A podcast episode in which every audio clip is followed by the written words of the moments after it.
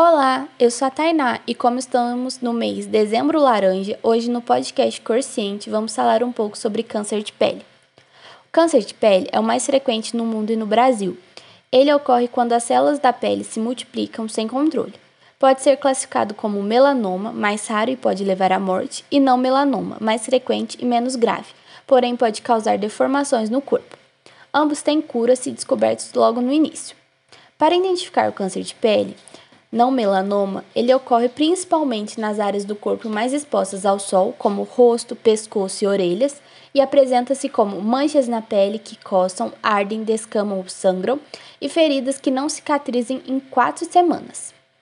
O melanoma pode aparecer em qualquer parte do corpo, na pele ou mucosas, na forma de manchas, pintas ou sinais. Para ajudar a identificá-la, existe a regra do ABCDE, que é a simetria, bordas, cor, diâmetro e evolução.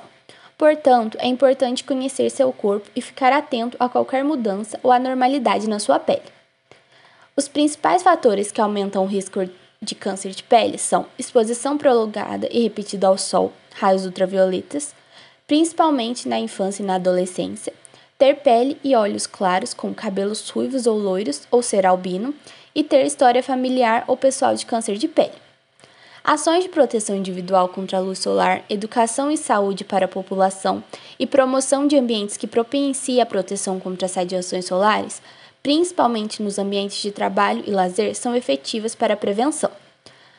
Para a prevenção do câncer de pele e de outras lesões provocadas pelos raios UV, é necessário evitar exposição ao sol sempre que possível, principalmente nos horários mais intensos, ou seja, das 10 horas da manhã às 16 horas da tarde, sem proteção. Se a exposição for inevitável, deve-se incentivar o uso de chapéus, guarda-sóis, óculos escuros, camisas de manga longa e filtros solares durante qualquer atividade ao ar livre. Também é importante que se estimule a procurar proteção física, áreas de sombra, que podem ser desde árvores até edificações, como marquises. Áreas de sombra reduzem até 50% a intensidade das radiações UV. Grandes altitudes requerem cuidados extras. A cada 300 metros de altitude, aproximadamente, aumenta em 4% a intensidade da vermelhidão produzida na pele pela luz ultravioleta.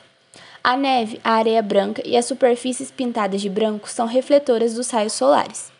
Considerando-se que os danos provocados pelo abuso de exposição solar são cumulativos, é importante que cuidados especiais sejam tomados desde a primeira infância. O uso do filtro solar não tem como objetivo permitir o aumento do tempo de exposição ao sol, nem estimular o bronzeamento. O real fator de proteção varia com a espessura da camada de creme aplicada, a frequência da aplicação, a transpiração e a exposição à água. É recomendado que durante a exposição ao sol sejam usados filtros com FPS 15 ou mais e que protejam também contra os raios UVA. Os filtros solares devem ser aplicados 30 minutos antes da exposição ao sol e reaplicados a cada duas horas ou após nadar, suar e se secar com toalhas. É importante lembrar que qualquer pessoa pode desenvolver câncer de pele, mas aquelas com pele muito clara, albina, com vitilígio ou em tratamento com imunossupressores são mais sensíveis ao sol. Em dias nublados, também é importante o uso de proteção. As tatuagens podem esconder lesões, portanto, merecem atenção. É necessário reaplicar o filtro solar a cada duas horas durante a exposição solar, bem como após mergulho ou grande transpiração. Mesmo filtros solares à prova d'água devem ser reaplicados. Essas informações foram obtidas através do site INCA, Instituto Nacional do Câncer. Esse podcast é uma produção do programa Corciente, atividade de extensão da Faculdade de Medicina de Itajubá, em parceria com a Prefeitura Municipal de Itajubá.